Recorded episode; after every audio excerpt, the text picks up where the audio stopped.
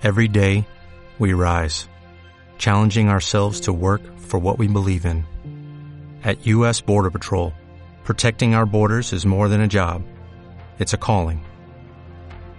Agents answer the call, working together to keep our country and communities safe. If you're ready for a new mission, join U.S. Border Patrol and go beyond. Learn more at cbp.gov/careers. Y venga, y cierro ya con Valiant también. El otro tomito que nos traía aparte de Imperio que lo traía Mike. eh, traigo Ninjak. Que Ninjak, bueno, lo, eh, serie de McKint, ya sabéis, eh, omnipresente y eh, dibujazo de Kleinman. Bueno, Ninjak es lo que más o menos lo que habéis visto en el día de Comic Gratis, los que lo hayáis leído. Pretende ser una cosa un poquito bastante más simple. Ninjak en verdad es un personaje que es un espía del MI6, ni más ni menos. Es un 007 modernista con pinta ninja, que lo guay es eso, ¿no? Es un, un James Bond ninja, pues es, es que es un, mola que te cagas. Está lleno de cachivaches, de hecho en cada número te van enseñando un poquito la tecnología que tiene implantada en su traje, que tiene, pues en en la muñeca ya solo en la muñeca tiene un ordenador, un GPS, eh, hilo dental para quitarse lo- los paluegos, de todo. Eso es impresionante.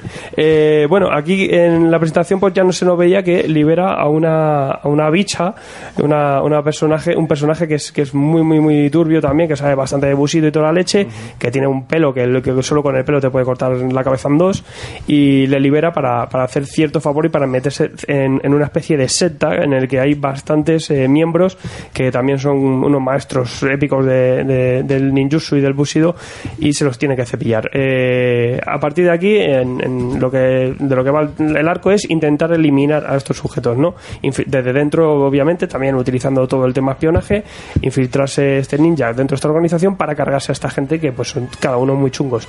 Y en este primer tomo, pues lo que vemos es el enfrentamiento con el primer mm, villano villanesco y esta mujer por ahí también que ha rescatado, que está por ahí de fondo también tocando las narices. Eh, eh, si buscáis una cosa así, rollo Splinter Cell, acción pura y dura, pues con, con el tema del ninja que hay de fondo, genial. Tiene un dibujo que es espectacular, con grandes planos, es una acción muy, muy dinámica, un cómic muy rápido de leer, muy simple, como decía también una gente por ahí en el grupo, pues no reinventa la rueda, pero sí que de, de acción pura y dura, pijameo extremo y, y lo que busquéis, si buscáis algo, sobre todo divertiros en esto, pues lo vais a encontrar. Es una cosa que no te hace pensar y te da una buena ración de, de comida acción pura y dura. O sea que, que muy bien en ese sentido, muy recomendable. No, estamos viendo que también le ha pasado a Bloodshot Rebor y estamos viendo que son series que realmente lo único que quieren es entretener un entretener un poquito al lector. Tampoco es una cosa Pero que con buena calidad. Sí. No sí. con, con la calidad de, de Resurrection.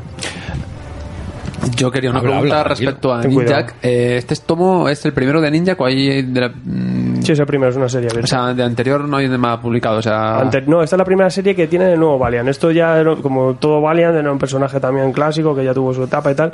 Pero desde el nuevo, desde el nuevo Valiant Es la ha estado incluido en, en, en varias series. En, en el Harbinger ha estado por ahí, con Eternal Warrior. Y luego también formó parte de Unity. Pero aquí es cuando le dan su primera serie en abierto. el de Resurrection no comenta Nada. nada. Claro, sí, sabes que, sabes que sí.